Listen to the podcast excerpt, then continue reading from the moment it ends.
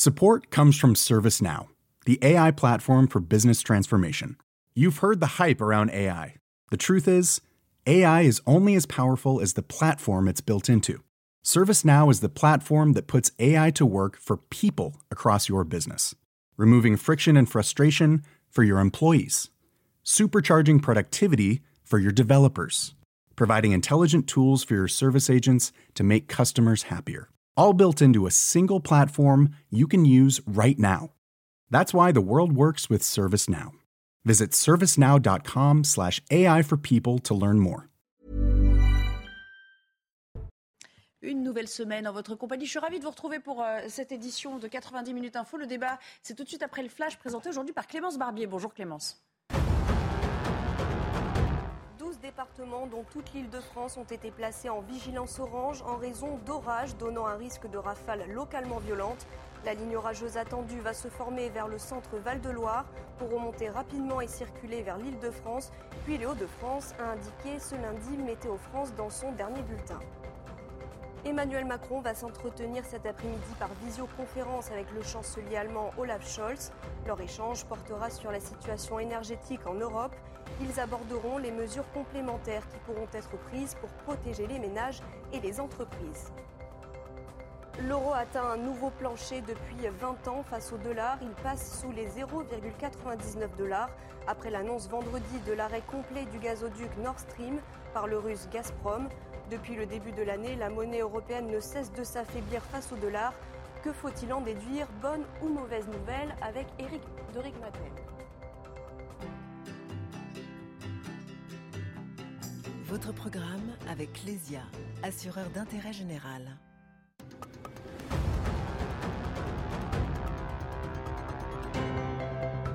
C'est vrai, un dollar très fort et un euro euh, faible, ce sont quelles conséquences? Eh bien d'abord, conséquences positives pour le tourisme en France, parce que les Américains qui viennent dans notre pays et qui dépensent en dollars, eh bien ils dépensent des devises et c'est bon pour le pays ça. En revanche, eh bien c'est pas bon du tout pour nos importations parce que le problème c'est que tout ce qui se paye en dollars, comme le pétrole, les matières premières, eh bien ça va renchérir les coûts et ça n'est pas vraiment euh, le bon moment actuellement. Alors il faut quand même préciser que c'est vrai, ce, dollar très haut, on n'avait pas vu ça depuis 20 euh, ans. Euh, le présent, c'est que l'inflation est très forte en Europe actuellement. Euh, on arrive à 9% sur 12 mois au mois d'août et la BCE, la Banque Centrale Européenne, n'a pas réagi. Elle n'a pas pour l'instant augmenté les taux. Alors que les Américains, eux, ont relevé leur taux d'intérêt. Ils sont même déjà très élevés. Donc la meilleure rémunération on se reporte sur le dollar, bien entendu, qui monte en flèche, un peu comme une monnaie euh, refuge. Est-ce que ça va durer? Eh Bien, tout dépendra de la décision prise bientôt par la BCE, la Banque centrale européenne, qui devrait tout de même annoncer une hausse des taux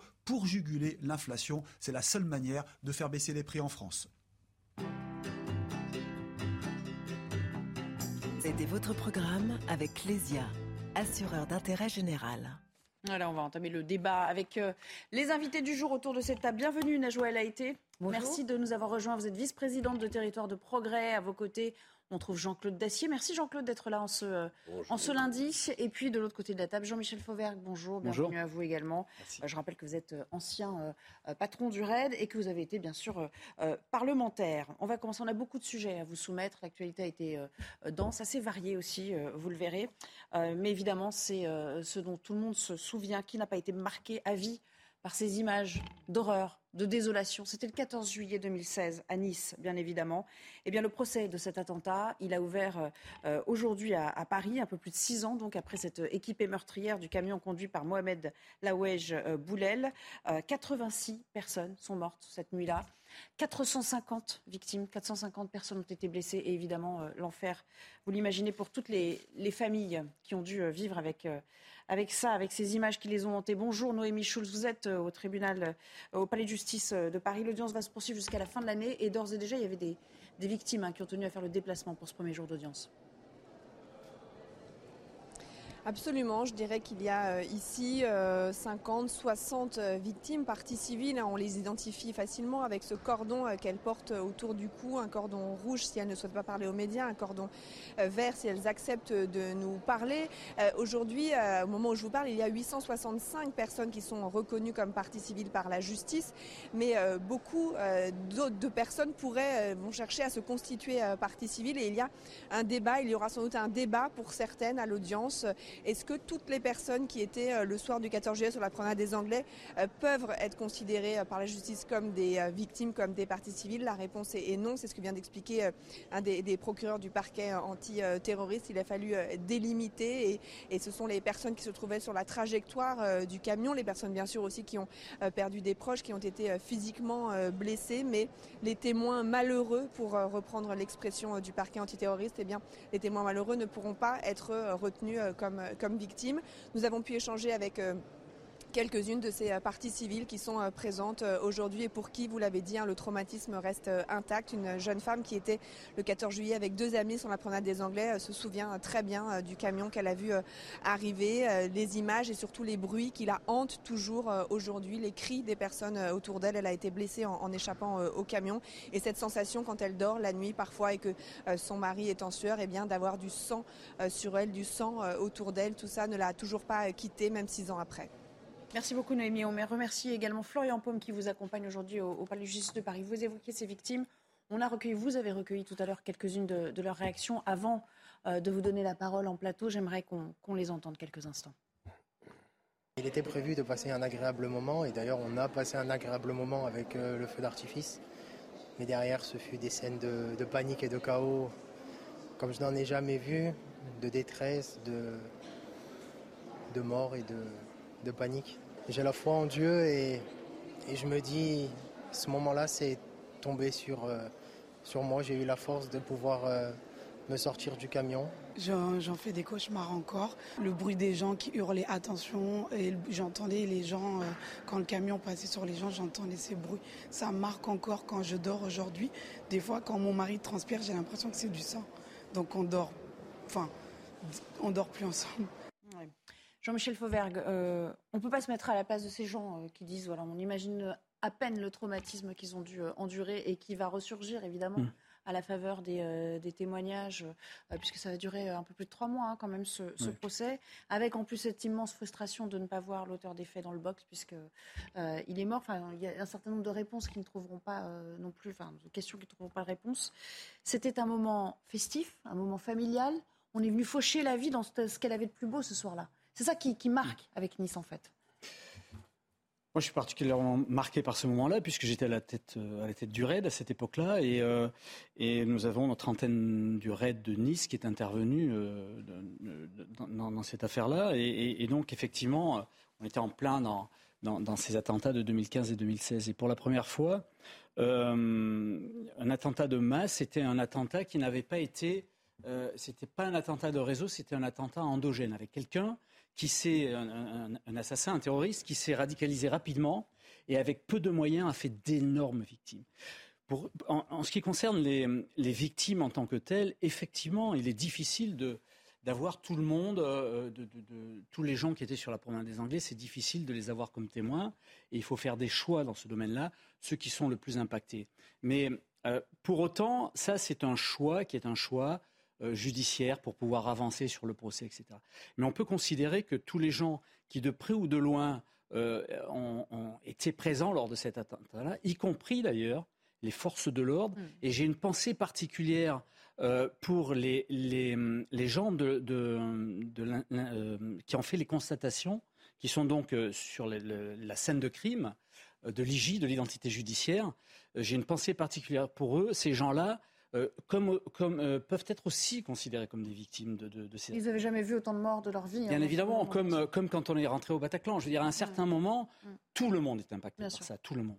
Oui, on ne peut pas rester indemne, même quand c'est sa profession. il y a des degrés d'horreur qui sont effectivement franchis. Réaction peut-être aussi à, ce que cherchent ces familles, ces victimes à travers ce, ce procès. Parce que je le disais, il y a un énorme élément de frustration quand même qui perdure. Oui, la frustration, elle est là. Et puis, c'est vrai qu'on se souvient de ces images vraiment terribles où euh, des familles euh, allaient euh, passer un moment festif, voir un feu d'artifice, et ça s'est terminé en une scène d'horreur atroce. je me souviens encore de ces images où on voit des poupées, des poussettes renversées.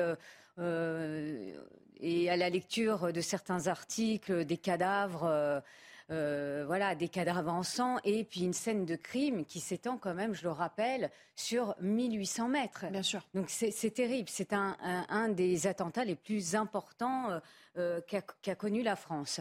après, vous parliez de frustration des, des victimes. Euh, oui, la frustration, elle peut être là, parce que contrairement aux attentats du 13 novembre 2015, eh bien là, vous n'avez pas d'auteur, puisque vous le rappeliez très justement, eh bien l'auteur de cet attentat euh, a été abattu euh, par la police. Et puis vous n'avez pas non plus de complices, c'est-à-dire que vous avez huit accusés qui vont être,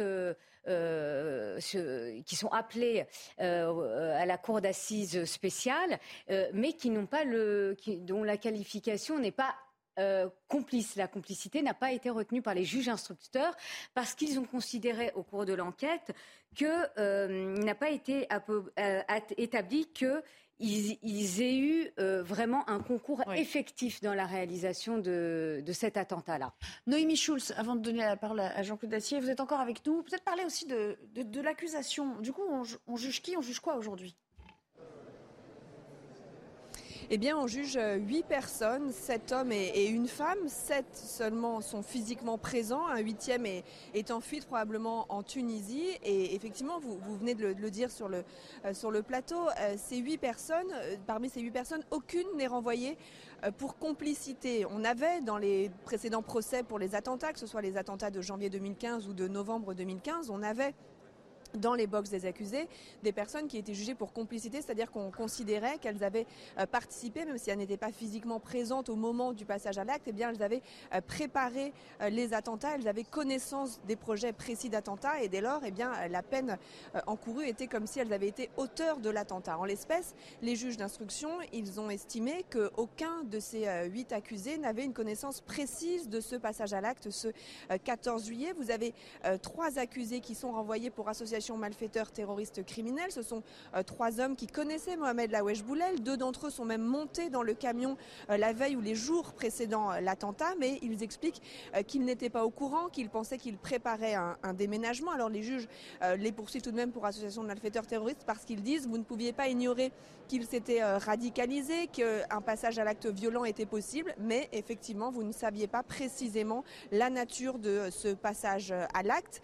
Pour eux, les peines encourues sont de 20 ans et même perpétuité pour l'un d'eux puisqu'il en est à récidive. Et puis vous avez aussi sur le banc des accusés, d'ailleurs certains euh, comparaissent libres, des, euh, notamment quatre euh, Albanais qui sont jugés pour du droit commun. On leur reproche d'avoir fourni des armes, mais eux n'ont jamais croisé Mohamed Lawesh Boulel, ils ne le connaissaient pas. C'est passé par des intermédiaires et ils disent qu'ils n'avaient aucune idée de la destination finale de, de, ces armes. Et bien sûr, c'est pour les victimes un facteur de, euh, de frustration. Sauront-ils à la fin de ce procès les raisons qui ont amené ce Tunisien de 31 ans euh, à prendre un camion, à foncer sur une foule, à foncer sur des enfants? C'est assez peu probable. Il y a des moments qui seront attendus à ce procès. Les experts psychiatres, les proches aussi de Mohamed Dawesh Boulel qui vont venir parler, le décrire. On sait que c'était un homme euh, fasciné par la violence, très violent d'ailleurs avec sa propre épouse, qui n'était pas du tout religieux et, et, pratiquant. Et on espère y voir plus clair sur ses motivations. Merci beaucoup Noémie merci encore pour toutes ces euh, précisions. Jean-Claude, un, dernier tour de table et un dernier mot avec vous sur, le, ressenti à l'entame de, ce procès que vous avez et, qu'est-ce que vous en attendez vous aussi? J'ai pensé une seconde, mais j'ai rapidement changé d'avis que ce procès, a priori, m'apparaissait bien long, jusqu'à la mi-décembre, quatre mois, quatre mois et demi. Euh, et puis finalement, je pense au contraire que c'était nécessaire et c'est indispensable. Quand on écoute, vous comme moi, nous tous, les témoignages des victimes j'ai entendu cette mère de famille qui a sauvé sa petite fille en se jetant sous le camion. C'est insupportable. Il y a un nombre de victimes considérable, des blessés, hmm, plusieurs centaines, des gens qui n'oublieront jamais. On ne peut pas laisser passer ce procès qui est a priori peut-être une espèce de procès sans coupable. Le coupable numéro un est mort et on ne sait pas très bien quelles sont ses motivations. Sauf que quand même, euh, il y a eu, dans les semaines qui ont précédé, de, la part du mouvement des islamistes du Proche-Orient, il y a eu un appel au djihad. Il y a eu un appel qui disait tuer les Occidentaux, tuer les Français notamment. Nous étions traités de tous les noms à l'époque, et ça n'a pas changé beaucoup depuis. Et puis on était six mois après le 13 novembre. Hein. Absolument. Euh, par n'importe quel moyen, où qu'ils soient n'importe où, tuez-les. Et il semble, le procès, je pense, nous, nous renseignera de manière claire là-dessus, mais il semble en effet que, ce, que, que cet homme qui était une espèce de maboule à la stabilité euh, psychologique relative, une grande violence, il semble que cet homme ait été fortement influencé par cet appel à la djihad. Et donc, ça veut dire qu'on ne peut pas laisser passer une chose pareille, par respect d'abord, pour tous ceux qui ont laissé leur vie ou qui sont gravement blessés, mais aussi vis-à-vis du djihad. La France, elle est inquiète, comme toujours, parce que je pense que la, menace, terroriste n'a pas fortement euh, diminué, mais nous restons vigilants, et j'espère, je pense, j'en suis convaincu, qu'il et que nous devrons marquer le coup et dire aux islamistes non, euh, non, on fera tout pour que ça ne se reproduise pas. Et ce procès va vous rappeler l'horreur de ce que vous avez commis. Alors, on va y revenir, bien sûr, puisque vous le dites, quatre mois d'audience, c'est extrêmement long. Euh, on pensait que les questions de sécurité étaient réglées au Stade de France, vous vous en souvenez, après euh, les incidents désastreux en termes d'image aussi et en termes de sécurité tout simplement de la finale de la Ligue des Champions Eh bien non. Euh, une vidéo qui n'a pas été tellement reliée par les médias dits traditionnels dans un premier temps, mais qui a beaucoup circulé sur les réseaux sociaux. Ça dure une vingtaine de secondes et on y voit euh, un groupe de jeunes, ils étaient une soixantaine, passer de force ces barrières avec euh, le chahut que vous pouvez imaginer. On va voir la, séquence. C'était juste avant le concert de, Booba, donc dans ce même lieu hein, du Stade de France, en Seine-Saint-Denis. Euh, regardez euh, le reportage qu'en a tiré Marine Sabourin. Des dizaines de jeunes forcent l'entrée du Stade de France. À l'affiche, le rappeur Booba. Les stadiers tentent de les arrêter mais sont vite dépassés.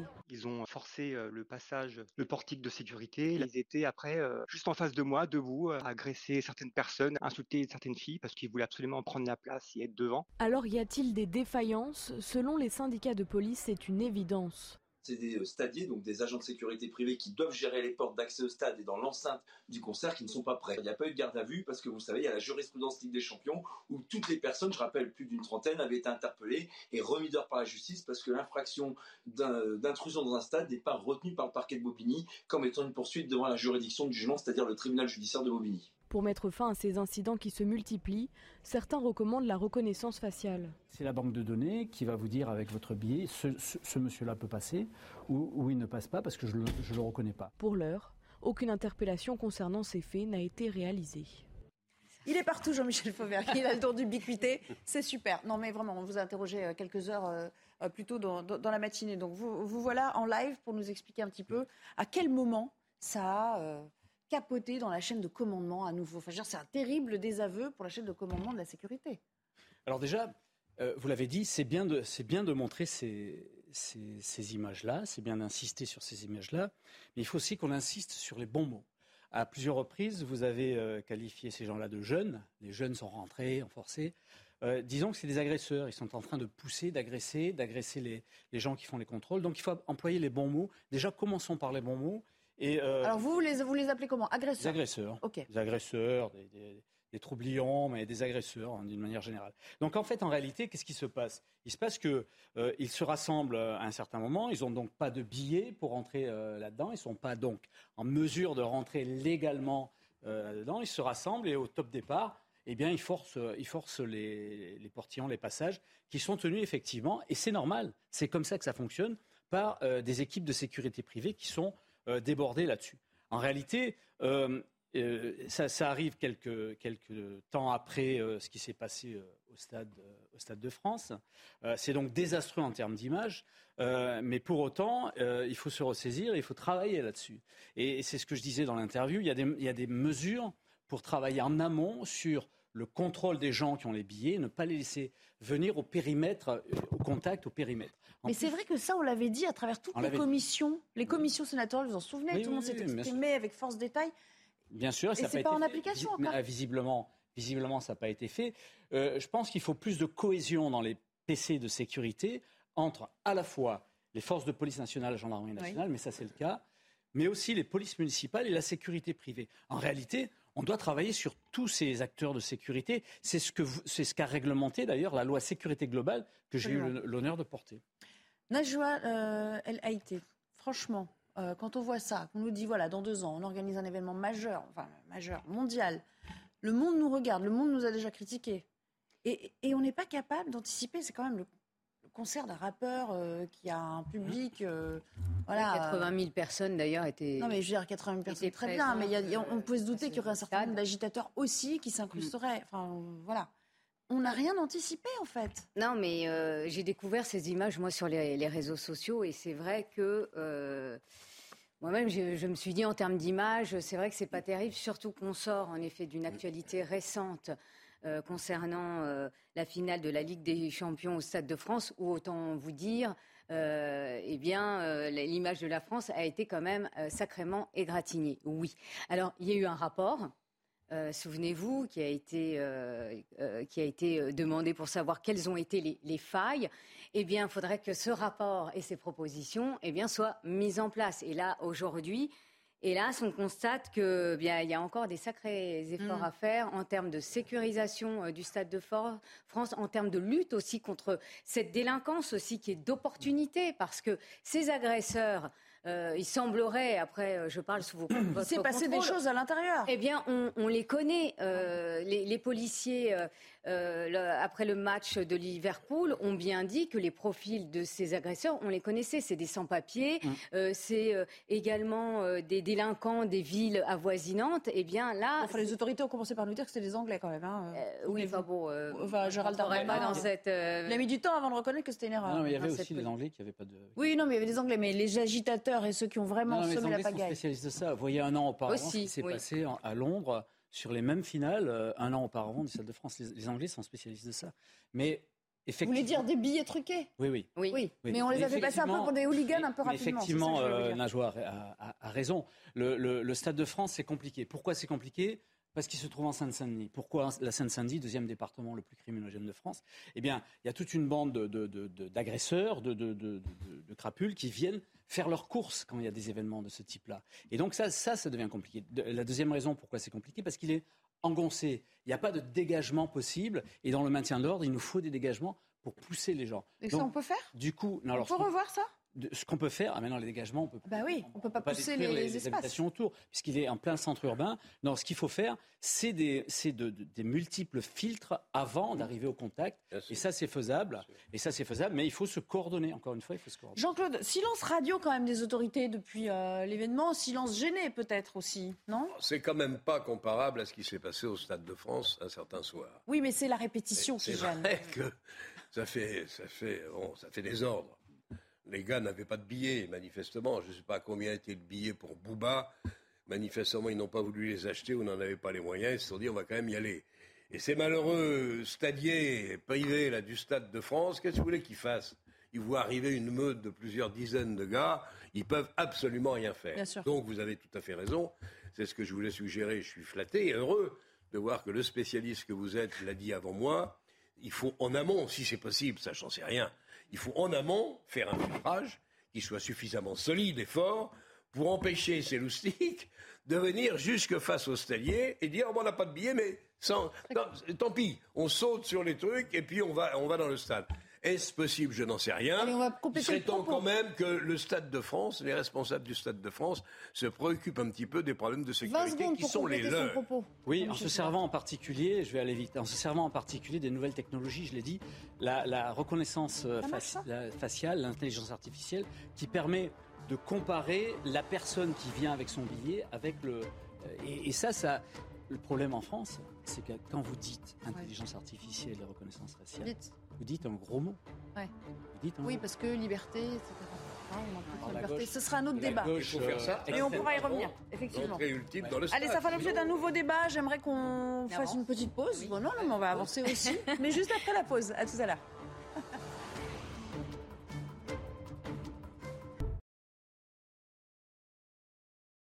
Aujourd'hui, Najwa El euh, Jean-Claude Dacier et Jean-Michel Fauvergue. On revient bien sûr euh, au, thème de débat dans un instant, mais puisqu'il est allé 16h tout pile, euh, le JT a commencé bien évidemment par l'actualité de ce euh, lundi, l'ouverture du procès de l'attentat de Nice. le drame qui a eu lieu, vous vous en souvenez, un 14 juillet. 86 personnes sont mortes ce jour-là. Bonjour Noémie Schulz, vous êtes au, Palais de justice de Paris. On va s'intéresser, puisque le, le, meurtrier hein, euh, de cette soirée euh, euh, a été neutralisé, est mort hein, cette nuit-là. il y a quand même huit accusés dans le box pour cette audience. Quel est leur profil? Oui, euh, sept hommes et, une femme. Alors ils sont sept présents physiquement à l'ouverture de ce procès. L'un d'eux euh, est en fuite probablement en, Tunisie. Il est activement euh, recherché. ces sept accusés, il faut important de préciser qu'aucun n'est poursuivi pour complicité. C'est-à-dire que les magistrats instructeurs ont, estimé qu'aucun d'eux n'était au courant du passage à l'acte précis de Mohamed Laouej Boulel. Vous avez donc trois hommes qui connaissaient le terroriste et qui sont renvoyés pour association de malfaiteurs terroristes. On, on a estimé les magistrats ont estimé qu'ils euh, avaient connaissance de sa radicalisation, euh, qu'ils ne pouvaient pas ignorer qu'il y avait un risque de passage à l'acte, même s'ils n'en connaissaient pas euh, les, contours précisément. Deux d'entre eux sont notamment montés dans le camion dans les jours qui ont précédé, même si eux expliquent qu'ils n'étaient au courant de rien, qu'ils sont montés dans ce camion parce qu'ils préparaient un, déménagement. Et puis vous avez aussi parmi les accusés des Albanais, quatre Albanais qui n'ont jamais croisé le terrorisme et qui ont participé à la fourniture d'armes, là aussi en disant qu'ils n'avaient aucune idée de la destination finale de de, ces armes et c'est un objet de frustration pour euh, les victimes, pour les parties civiles, le fait de, savoir qu'ils n'auront sans doute pas les réponses à toutes leurs questions car euh, Mohamed Lawesh Boulet, le seul à avoir participé physiquement à l'attentat, eh bien, a été tué, vous l'avez dit, par les forces de l'ordre. Merci beaucoup et merci à Florian Paume qui vous accompagne aujourd'hui au Palais de justice de Paris. En Ukraine, le dernier réacteur opérationnel de la centrale de Zaporizhia a été débranché.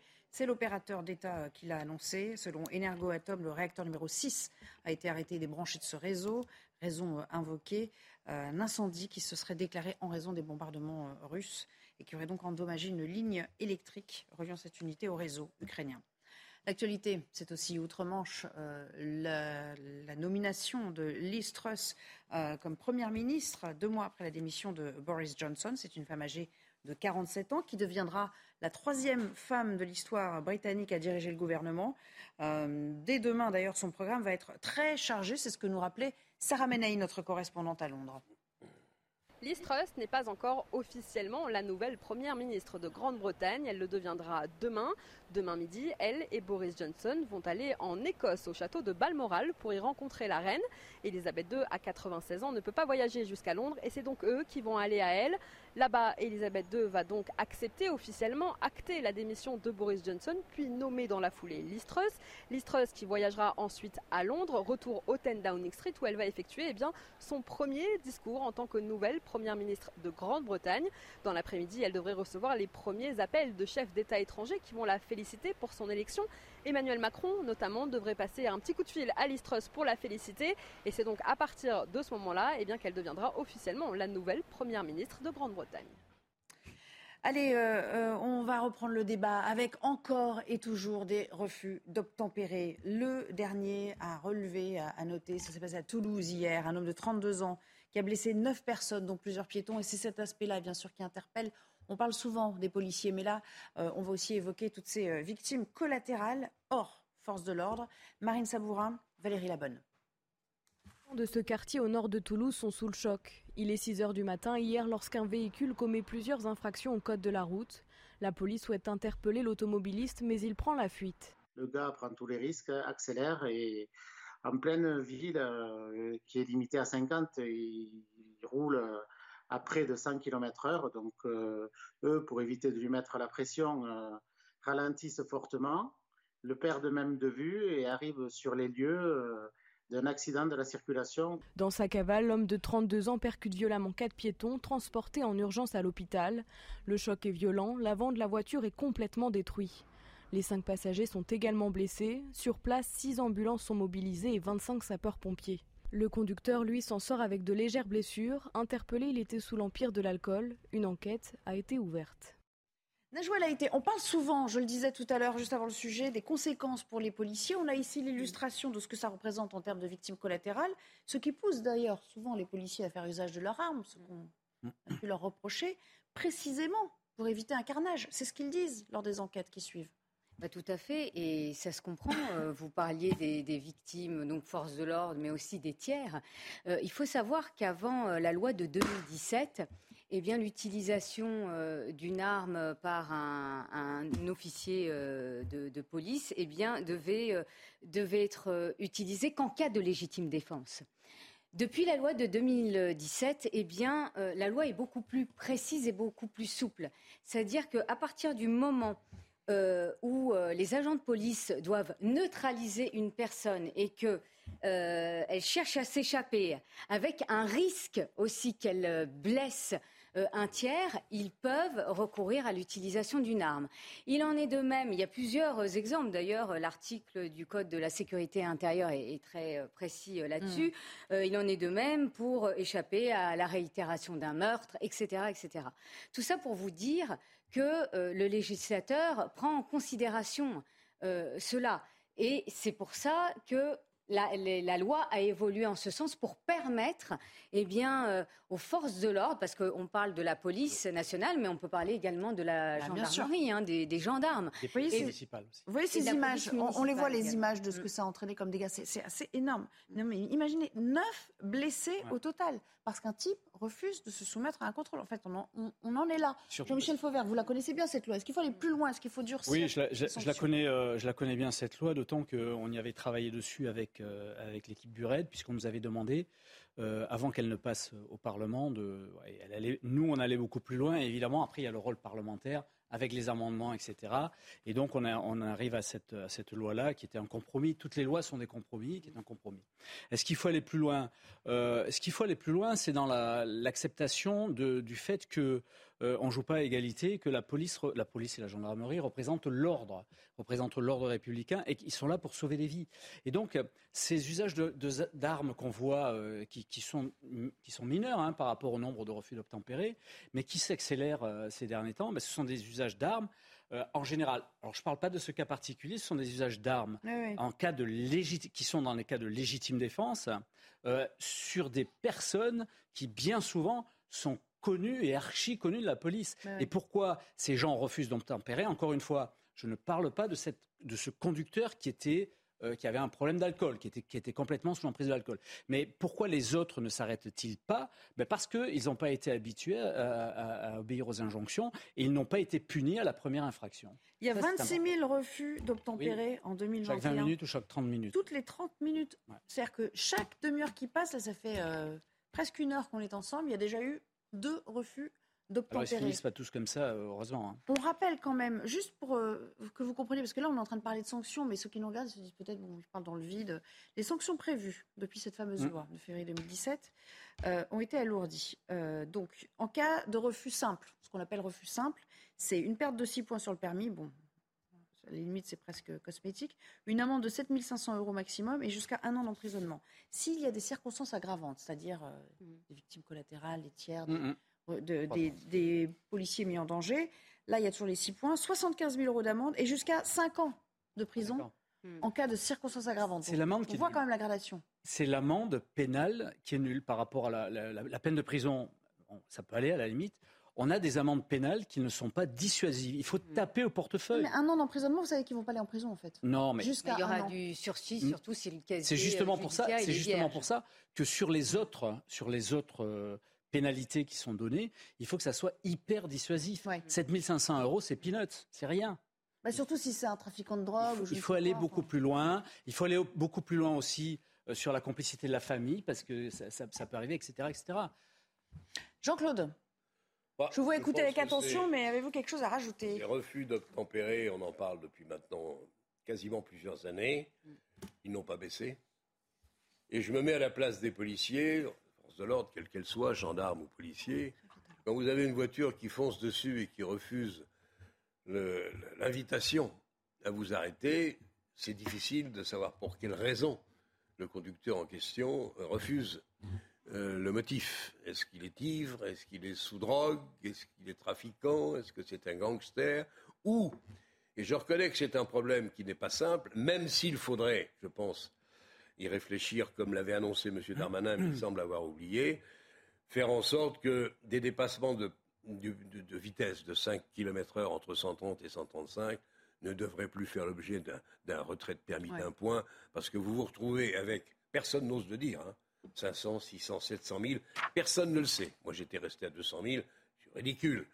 Les gens qui ont perdu leur permis, c'est de leur faute, hein, pas question de dire, parce qu'ils ont reçu un avis de dépassement de vitesse à 131 et ils perdent un point. Et ça vient s'ajouter. Bon, il va falloir à un moment ou un autre que, que le sujet soit, soit, soit, soit, attrapé par les pouvoirs publics et qu'on y réponde. Mais le, le, plus, le plus difficile à régler, c'est effectivement quand vous avez affaire à des vrais truands qui ne veulent pas s'arrêter et qui vous foncent dessus. tout pour. euh, Est-ce que oui ou non, les policiers sont autorisés à se servir de leurs armes ou non Bah En oui, principe, oui, mais la réalité, c'est que le dernier qui l'a fait s'est retrouvé mis en examen et qu'en Il y a l'IGPN derrière. Bon, ils ça, c'est passent la. tous devant l'IGPN sans certitude suspicion. de. On est totalement hypocrite sur cette affaire. On ne veut pas se donner les moyens. Et on avoue très, très, très tranquillement, très sereinement, sur les 27 ou 28 000 refus d'obtempérer qu'il y a euh, en France chaque année, on fera aussi bien de lever les barrages et ne pas s'en occuper parce que la plupart Merci, passent Jean-Claude. et vous disent au revoir. Dans un instant, juste pour vous prévenir, on ira peut-être à l'Elysée, parce qu'il y a une conférence de presse qui euh, se prépare sur la crise énergétique, sur les moyens pour les Français d'aborder l'hiver, et on y sera. Emmanuel Macron va prendre la parole. On guette ce moment et, et, euh, et on rendra l'antenne à ce moment-là pour euh, euh, se rendre à, à l'Elysée. Un petit mot encore de réaction. Oui, rapide, sur, euh, simplement les euh, sanctions, dire que Jean-Luc Mélenchon aime à dire la police tue. Eh bien, moi, j'ai un chiffre parlant. Dans seulement 0,76% des cas, les policiers et gendarmes ont fait usage de leurs armes. Vous rappeliez le chiffre du refus d'obtempérer euh, par an en 2021, donc 26 320. Donc, quand il dit la police tue, euh, c'est une pure provocation. D'accord. Jean-Luc Mélenchon, puisque vous en parlez, et, et avant qu'on soit un petit peu contrecarré dans, euh, dans nos projets de débat par euh, cette conférence de presse, euh, Jean-Luc Mélenchon qui est sorti d'un discours, vous avez peut-être vu cette image, elle vous a peut-être fait sourire, elle vous a peut-être énervé, vous allez me dire ce que vous en pensez les uns et les autres. Il sort donc d'un discours sur euh, l'écologie, hein. c'est important de préciser le thème de son intervention, ça se passe à Lille, et puis aussitôt, on va vous montrer les images sans plus tarder, il grimpe dans un véhicule qui pour le coup n'est pas très écologique, c'est une Jeep, et pas hybride, paraît-il. Euh, alors là, voilà l'image.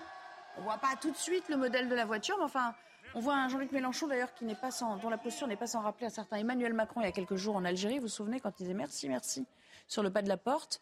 Et qui s'engouffre dans cette voiture et qui part. Jean-Claude, euh, juste euh, voilà, parce que vous avez, euh, vous êtes toujours le dernier interrogé. Là, je vais commencer avec vous. non, mais c'est vrai. C'est un peu cocasse ou c'est franchement hypocrite? C'est à la fois cocasse et hypocrite, mais surtout cocasse. C'est le même qui, reproduit- qui reprochait au président de la République d'avoir fait du jet ski. Lui il se balade avec une Jeep qui doit griller facilement 17 ou 18 litres au 100. Ça prouve que bon, il y a eu un petit, un petit, un petit oubli dans l'organisation du séjour. Il faudrait revoir un petit peu tout ça. C'est pas très sérieux, mais on commence à avoir l'habitude avec Ouais. M. Mélenchon. Jean- Jean- Jean-Michel Fauvert, vous, avez- vous aviez vraiment envie de parler de cette image. Je sens que ça vous. Non, a je voulais juste, je voulais juste euh, demander aux, aux investigateurs de, de CNews de se, de se renseigner pourquoi euh, la voiture de Jean-Luc Mélenchon, euh, que l'on voit ici, a une cocarde. Cocarde, ça je l'ai vu moi. Il n'a pas, il n'a, c'est un ancien député, il n'a pas le droit d'avoir une cocarde. Alors je crois que c'est de la voiture d'un parlementaire, mais dont on ne peut pas euh, divulguer le nom, mais un parlementaire de, de, de sa famille. qui a- Donc, politique. du coup, du coup, elle n'est pas louée. Du coup, elle n'est pas louée. Non, elle est pas voilà, louée. ils Donc, ont ils ont menti, ils qu'ils ont l'avaient menti. loué et que c'était un, entre Voilà. guillemets, un Et la accident. cocarde vient ils euh, contrecarrer cette. euh, Ah oui, là, c'est ils des mentent. menteurs. Ils Ils mentent. disent pas la vérité. Ils c'est ne pas la C'est vérité. pas très malin parce qu'ils les ont vus les images avant quand moi, je suis étonné de LFI qui, qui monte comme ça. Mais où elle a été Ils s'expliquent, allez, on Ah, leur demande gentiment. Ils vont le faire, ils vont le faire, ils vont trouver une Ils explication. nous ont raconté des cracks qu'ils disent la vérité. En tous les cas, Tout le monde peut Jean-Luc- commettre des Jean-Luc erreurs. Mélenchon, c'est euh, souvent en fait ce que je dis, euh, pas ce que je fais. Mais euh, Oui, au-delà bon, du 4x4, euh, même son discours, hein, je vais vous dire, euh, sur euh, la sobriété énergétique, la, nécessaire, la nécessaire sortie du nucléaire, excusez-moi, mais c'est pas crédible. On- il parle d'un mix énergétique sans nucléaire, mais on, on se demande comment. Euh, et puis voilà, cette image avec son euh, 4x4, euh, euh, enfin, je veux dire, tout ça est pas crédible. Enfin, je veux dire, c'est une mauvaise attend avec- séquence. J'allais dire, c'est une mauvaise séquence pour lui. On Oui, attend politique. avec impatience les commentaires de Sandrine Rousseau là-dessus. Ce serait intéressant. Je suis pas sûre qu'elle en fasse. Ou alors allez sur elle son compte parodique. euh, vous aurez sans doute plus de commentaires un peu plus croustillants. Euh, parlons de croustillants et parlons d'écologistes. Les cantines et la promesse surtout du maire de Grenoble, les cantines bio, vous savez, les cantines euh, végétariennes, euh, ça y est, ça commence cette rentrée. Sauf qu'on aura quand même le choix. Quand on est parent d'élèves à, à Grenoble, euh, il y a plusieurs menus qui sont proposés. Regardez, c'est Solène Boulan qui met tout ça en image. Motivée par des raisons écologiques, la ville rappelle que la consommation de viande et l'élevage représentent une des premières causes du réchauffement climatique. Évidemment, euh, nous savons que nous con- consommons trop de viande Et euh, la cantine est l'endroit où on peut donner à la fois une éducation au goût, mais aussi des pratiques alimentaires. On voit bien que notre rapport au vivant euh, doit changer euh, par rapport à cela, notre rapport à l'environnement et aux émissions de gaz à effet de serre, mais même notre rapport au vivant et à la condition animale. Si le menu standard est végétarien, un menu avec du poisson et un autre avec de la viande reste malgré tout proposé. Les parents choisissent au début de l'année scolaire l'option qu'ils souhaitent pour leurs enfants. Une décision qui ne fait pas l'unanimité, alors que dans les cantines grenobloises, l'objectif est de passer à deux repas végétariens par semaine d'ici à 2026. Euh, Jean-Michel Fauvert, je le rappelle, il y a le choix encore. Hein c'est Oui. pas une interdiction à Est-ce que le proprement parler. le même, les trois repas Ouais, Oui, je pense que oui. Ouais, je pense à Je peu pense, près. oui. Mais Oui, c'est euh, les parents qui vont trancher. Enfin, il y aura un quitus donné au maire ou un désaveu Alors, à travers une- le choix des parents. Par habitude euh, et par instinct, on fait un procès à Piolle et parce qu'il a bien mérité et à chaque fois que euh, voilà. Mais sur ce coup-là, quand même, faut reconnaître que s'il y a le choix et si le prix est, est- est identique, Il n'y a pas de débat. il n'y a pas beaucoup de Pas débat. franchement de débat. Ok. Mm. Euh, c'est vrai? Enfin, je veux dire. euh, Mais moi, je l'ai pas lu comme ça. euh, Non, non. je n'ai Ah pas bon? vu non plus comme ça. Non, C'est-à-dire vous, ça vous énerve partir- quand même? Bah oui, à partir du moment, le maire, il le dit très clairement. Il dit à partir du moment où les parents n'ont pas le- fait le choix, eh bien, la mairie impose Par défaut. dans ses cantines municipales, eh bien, un menu euh, végétarien. Non, mais moi, je suis favorable. enfin, normalement, tout parent qui s'implique un peu dans la vie euh, de la scolarité ses enfants fait le choix. Majoritairement, il y, a eu, euh, il y a eu un vote, d'après ce que j'ai compris, il y a eu une consultation des parents. Majoritairement, euh, ils n'ont pas voulu. viande. Bah, bah, ils n'ont pas voulu que le maire impose ce, ce choix-là, donc euh, majoritairement. Bon, ah oui, donc ensuite, moi, je suis parfaitement favorable à la sensibilisation, à, Mm. à- à- à des menus équilibrés, bio, euh, également euh, à, de la production locale. Enfin bon, voilà, et l'utilisation de cette production locale. Mais l'écologie, si vous voulez sensibiliser à l'écologie et à une meilleure consommation, eh bien, moi, je ne crois pas du tout à l'écologie punitive. Moi, je pense que réellement, il faut faire de la pédagogie. Bien sûr que ça va de soi euh, que euh, l'impact euh, environnemental sur l'élevage intensif, eh bien, un Enfin, pas à l'échelle d'une seule ville, quoi. Pas à l'échelle Mais- d'une seule ville. Mais, pas, mais la voie autoritaire, elle ne marche Ouais. pas. Bah, preuve Mm. en est, c'est que sa consultation, il était minoritaire. Donc, euh, voilà. Ceci dit, euh, il y a beaucoup de gens quand même, enfin, je, je fais un lien euh, que vous trouverez peut-être hasardeux, mais on a beaucoup lu d'articles ces derniers jours sur le fait que certaines mairies vont proposer des repas végétariens pendant la crise euh, pour pallier un petit peu l'inflation et tenter de réduire un peu les coûts. Là, personne ne va s'en émouvoir parce que c'est circonstanciel. Mais ce que je veux dire, c'est que ça n'aura pas un impact majeur sur la santé des enfants parce que pendant quelque temps, on leur propose des, euh, des repas pas, végétariens. non. D'ailleurs, il n'y a, toujours pas d'études scientifiques, ça Oui. viendra sûrement, mais c'est infaisable, sur les bienfaits pour la santé du bio. Il n'y a aucune étude scientifique qui le démontre. Bon, c'est à la mode, c'est Ouais. bien, puis c'est plus cher. Alors c'est ça qu'il faut voir dans les cantines de Grenoble. Est-ce que le repas est plus cher ou est-ce qu'ils se sont débrouillés pour que ce soit à peu près comparable au prix de l'année dernière Euh, le, le bio est de moins en moins euh, usité dans les, par les temps qui courent. La chute est même assez euh, sensible parce que, parce que l'argent manque un peu dans les, dans les foyers, dans les ménages, et que le bio, c'est bien quand on a, quand on regarde pas trop les étiquettes, quand on les regarde, on va, se- se- on, on regarde à côté et on va, on va sur le, sur l'étal d'à côté pour choisir sa, sa, sa- sa nourriture. Encore une fois, moi j'ai rien contre le bio, au contraire. Néanmoins, il n'y a aucune étude scientifique qui démontre en quoi que ce soit qu'elle soit meilleure, cette nourriture En bio, revanche, pour la santé. Il y a Aucune. des études euh, scientifiques qui démontrent que l'apport en protéines à l'âge de la croissance est hyper important. Enfin, je veux Me dire, semble-t-il, vous avez raison. Je vais me faire taxer de carnivore tout de suite, mais c'est pas grave. Manger moins de viande est à la, est à la mode.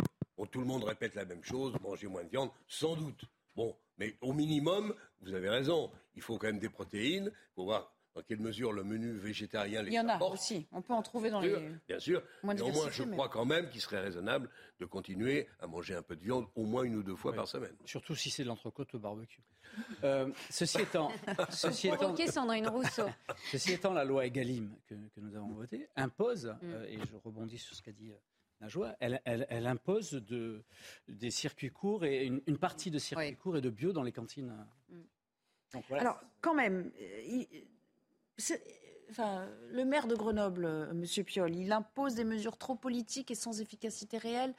Euh, Faire parler de lui. hein. c'est vraiment que, que Interdire pour interdire. Vous disiez tout à l'heure, c'est un peu ça doxa, c'est l'interdiction bah, punitive qui vous gêne. C'est une, idéologie. Après, j'ai envie de vous dire, euh, moi, ça m'a rappelé l'interdiction du cordon bleu. Enfin, moi, personnellement, j'adore le cordon bleu. Mais pourquoi, comment, pourquoi interdire le cordon bleu? Bah, Il faut expliquer.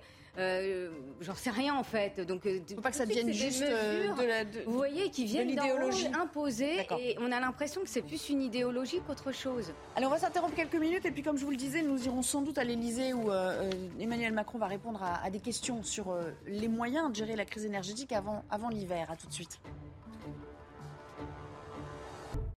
90 minutes info euh, avec vous ce lundi. On va vous montrer cette image. Ça se passe à, l'Elysée avec un petit pupitre euh, qui a d'ores et déjà été installé pour accueillir le, président de la République. Une conférence de presse euh, dont on a appris, on a eu la confirmation à la mi-journée autour de la gestion de la crise énergétique. Aujourd'hui, euh, il s'est entretenu Emmanuel Macron en visioconférence avec euh, le chancelier allemand euh, Olaf Scholz. et donc, il va sans doute nous dire un petit peu ce qui est sorti hein, de, leur, de leur entretien bilatéral. On se souvient aussi de la grande idée lors du, Conseil de défense, qui a été d'ailleurs assez décrié la semaine dernière, L'idée qu'il devrait y avoir une solidarité euh, énergétique, une solidarité européenne en la matière, bon voilà, c'est un petit peu la mise en œuvre de ce qu'il a prôné la semaine dernière auprès de ses ministres, Emmanuel Macron. Est-ce que vous y croyez une seconde euh, à cette notion, euh, Najwa El Haïté? Sur qu'on peut vraiment s'entendre avec les euh, Allemands? Sur le principe, oui. Puis même au-delà des Allemands, je vais vous dire, hein, il y a des pays comme la Hongrie et d'autres pays qui sont européens, qui sont plutôt proches de la Russie qui euh, veulent pas forcément euh, jouer cette solidarité. Et, donc, au-delà de l'Allemagne, il y a aussi euh, certains pays. Donc, sur le principe, oui. Dans la réalité, il y a bah, des pays qui jouent pas le jeu. Je vous avoue, c'est un, peu plus compliqué que ça. Jean-Michel Fauvergue, vous qui avez été parlementaire. Euh, L'Allemagne, bien évidemment, qu'elle veut être solidaire. Ils ont fait que des, que des bêtises au niveau ah énergétique. Ils n'ont pas été très solidaires, eux. Bien sûr qu'ils veulent être solidaires, et en particulier avec le, gazoduc euh, qu'on appelle MidCat, c'est-à-dire le Midi et Catalogne, qui va jusque chez eux pour leur desservir du gaz. Et ils n'ont pas prévu de port méthanier. Euh, L'Allemagne a été très très très très, légère. Elle, qui donnait des, leçons à, la terre entière, enfin à l'Europe entière en tout cas. Bien sûr, mais non, mais la solidarité elle est importante elle est nécessaire. Par contre, un la solidarité parce qu'elle va dans leur sens aujourd'hui, en fait. Non, mais même, un même, point sur lequel les Allemands se montrent solidaires, c'est qu'ils ne pas fermer leurs trois centrales nucléaires qui restent encore en question. Ils l'ont confirmé, ça, par contre, pour le coup. Oui, ça, ça a été Ils l'ont confirmé. Euh, oui, ben ça m'a échappé alors. Ben il va peut-être en être question. On imagine qu'Emmanuel Macron va aborder la question du nucléaire dans un instant. Ça va être clair bien là. Sûr. Ouais, Parce que pour l'instant, je. De toute façon, il sera, il sera forcément interrogé. Je vous laisse finir juste votre propos. Oui, la, solidarité européenne, elle est importante. On l'a vu, on l'a vu sur le sanitaire, on l'a vu sur le sur le militaire. On peut pas faire autrement que, que d'être solidaire, même s'il y a une exception qui est la Hongrie. On ne peut pas faire autrement qu'être solidaire. Et dans le et dans l'adversité, et bien évidemment, solidaire, ça veut dire quoi? C'est pas quand tout va bien qu'on est solidaire. Là, il n'y a pas besoin. Dans l'adversité, il faut qu'on le soit et, qu'on soit tous à la même enseigne. On aurait aimé un peu plus de solidarité au moment de la crise Covid. Vous vous en souvenez Là, bah, l'Europe a un peu patiné quand même. Non, mais on en a eu. On en a eu. On a acheté au départ. Sur les, vaccins, c'était un peu chacun pour soi. Hein. Au, départ, les masques, c'était un peu. Euh, mais après, on, a fait des achats communs. On a fait des achats communs de, de, de, vaccins, etc. Il y en a eu de la solidarité. Il y a quelques pays qui sont servis avant les autres quand même, qui avaient eu la présence d'esprit de faire des commandes. Il n'y en a pas eu. Parce qu'ils ont été. Euh, Allez, 10, euh, j'allais dire, ça va plus du tout. 19h27, pas du tout. 16h29 pratiquement 16h30, donc il est temps de retrouver Clémence Barbier pour le Flash Info.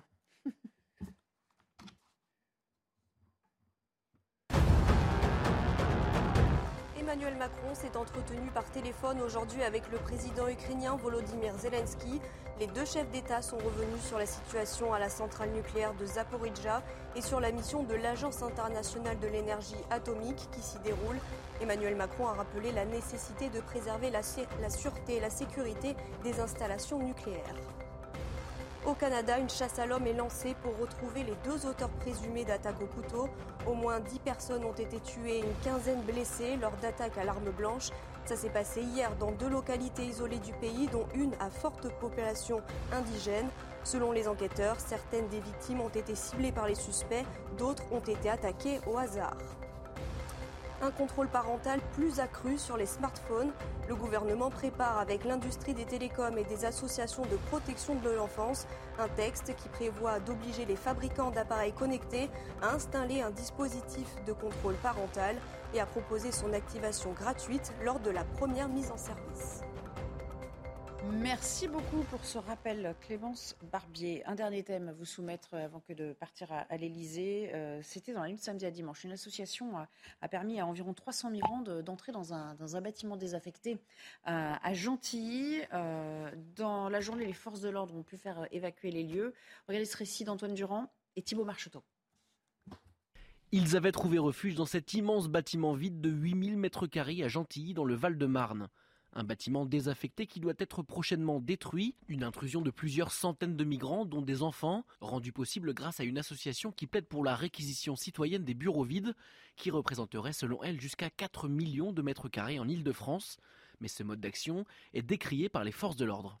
Certaines associations, c'est une forme de. C'est pour montrer en fait, euh, pour médiatiser la chose, pour dire que voilà, il y a des gens en difficulté et tout ça. Maintenant, après, nous, notre devoir, parce que ces gens, ils font, ils mettent en place ce dispositif-là, mais il faut savoir que sur place, il n'y a pas de sécurité. Euh, les, les, locaux étaient insalubres, donc dangereux pour les familles, les enfants, les femmes. Nous, notre priorité, c'était de préserver euh, ces gens-là et puis, à la demande du préfet, faire évacuer les lieux. La maire communiste de Gentilly déplore cette situation. Il faut que l'État euh, prenne, prenne aussi ses responsabilités. Hein. les migrants, c'est un, un, problème national, voire international. Euh, et je crois que ça doit, ça appelle la mobilisation de tous. Plusieurs responsables de l'association ont été placés en garde à vue pour violation de propriété privée. S'il est entièrement vide, le bâtiment reste surveillé par les forces de l'ordre. Voilà, le vrai problème, donc c'est le rôle de ces associations. Jean-Michel Fauvergue, euh, le reportage le montre bien en fait. Le vrai problème, c'est le rôle de, ces associations qui font entrer des migrants dans des bâtiments qui sont dangereux, désaffectés au péril de leur vie. Il y a des enfants, c'est scandaleux. Ils sont en garde à vue, je m'en réjouis euh, et j'espère qu'ils auront des sanctions, euh, des sanctions pénales. La deuxième, la deuxième problématique, c'est la mer. Hein. C'est extraordinaire. Le, oui, elle a l'air très détendue. C'est extraordinaire le, le le discours qu'elle fait. C'est pas ma faute, c'est la faute de l'État, il faut bouger, etc. C'est la faute des, de, c'est la faute de personne d'ailleurs, mais c'est de la responsabilité. C'est-à-dire que s'il y a un accident grave, mais ça sera la responsabilité, pénale est engagée. Mais bien sûr, mais il faut qu'elle se réveille. Hein. Il faut qu'elle se réveille cette dame. Et puis ça pose le problème plus largement des associations qui, euh, au nom d'un humanisme euh, gère sans frontières, hein, euh, débordant sans doute, euh, sont en lien aussi avec les passeurs. Si on, ça, c'est un cas, mais on peut parler aussi par extension des autres cas de traversées euh, maritimes, de traversées euh, de frontières, parfois dans des conditions un peu rocambolesques. Il y a parfois des systèmes qui se mettent en place. Oui, complètement. Il y a des systèmes qui se mettent en place. On peut parler même de mafia. Hein, excusez-moi. c'est, il, y a, certaines associations. Hein, je ne mets pas toutes les associations dans le même sac, mais il y a certaines associations, oui, qui profitent de la misère euh, humaine. On les voit euh, euh, en Méditerranée, on les voit également à, Calais. donc oui, la sanction d'ailleurs, quand les preuves existent pour eh bien, les, condamner, et, eh bien, il faut le faire. Il faut le faire.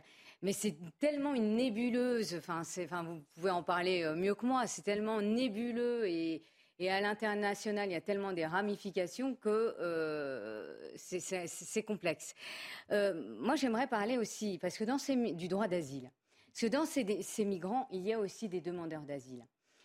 Le droit d'asile, euh, c'est un principe pour moi fondamental. En tant qu'avocate, j'en parle également parce que c'est ce qui fait aussi l'honneur de la France.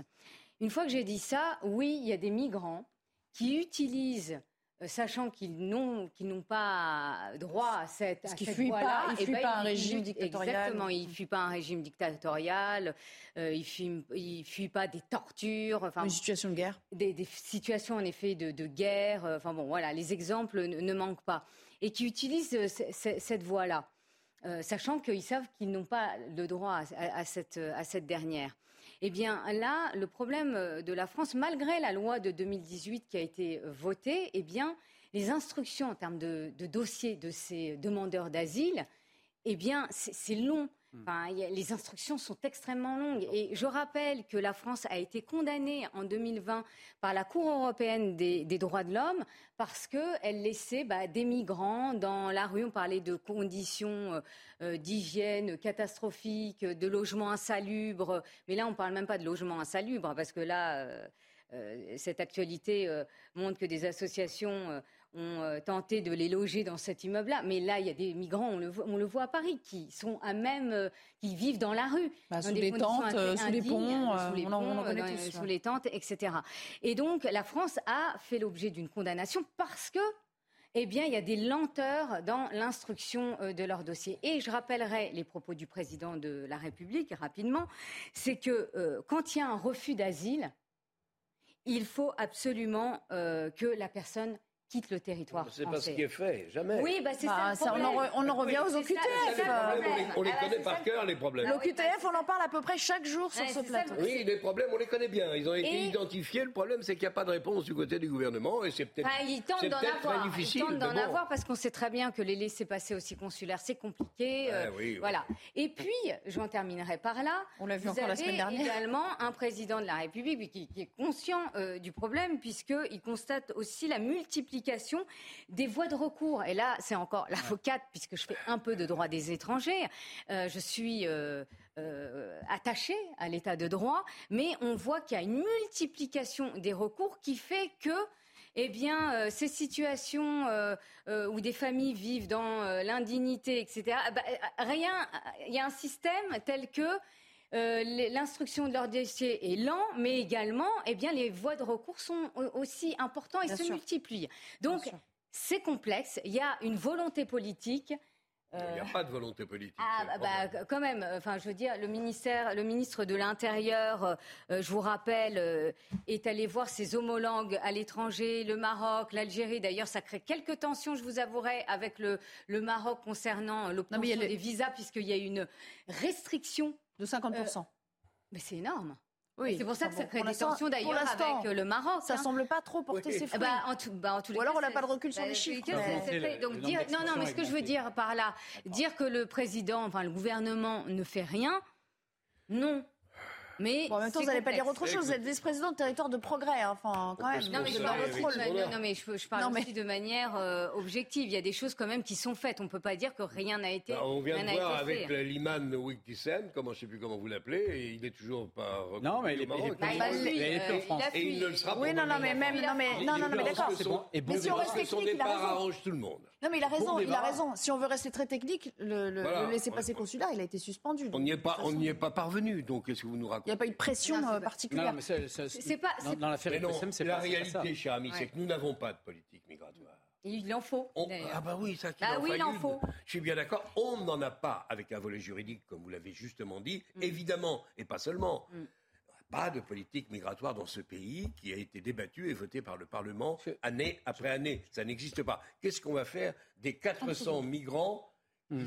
qui, étaient à Gentilly Qu'est-ce qu'on va en faire On n'en sait rien. Ce qu'on va Jean-Michel Fauvergue, pour la, la toute dernière Ouais, intervention qu'a qu'on va remonter. ce qu'a dit Najwa euh, me semble important et, et je voudrais pas que ça passe en dessous des, des, des radars.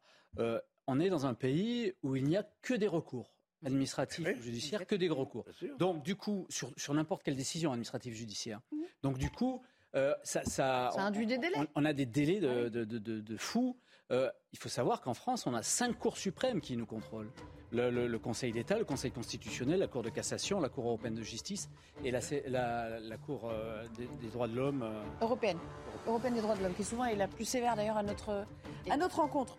Alors merci à tous les trois d'avoir participé à, cette émission. Dans un instant, nous serons à l'Elysée pour écouter euh, Emmanuel Macron à la fois sur l'hiver qui attend les Français, le parc nucléaire, comment, où en est-on hein, du fonctionnement de, de nos centrales alors qu'on en a grandement besoin pour l'électrique, et puis euh, d'autres sujets euh, qu'il aura abordés avec Olaf Scholz notamment cet après-midi. Je vous remercie d'avoir participé à ce débat et dans un instant, euh, l'antenne avec Laurence Ferrari, bien sûr. Excellente soirée sur CNews.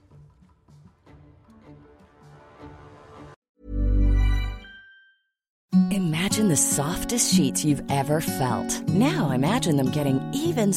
imagine. That's what you'll feel with Bowl and Branch's organic cotton sheets. In a recent customer survey, 96% replied that Bowl and Branch sheets get softer with every wash. Start getting your best night's sleep in these sheets that get softer and softer for years to come. Try their sheets with a 30-night guarantee. Plus, get 15% off your first order at bowlandbranch.com. Code BUTTERY. Exclusions apply. See site for details.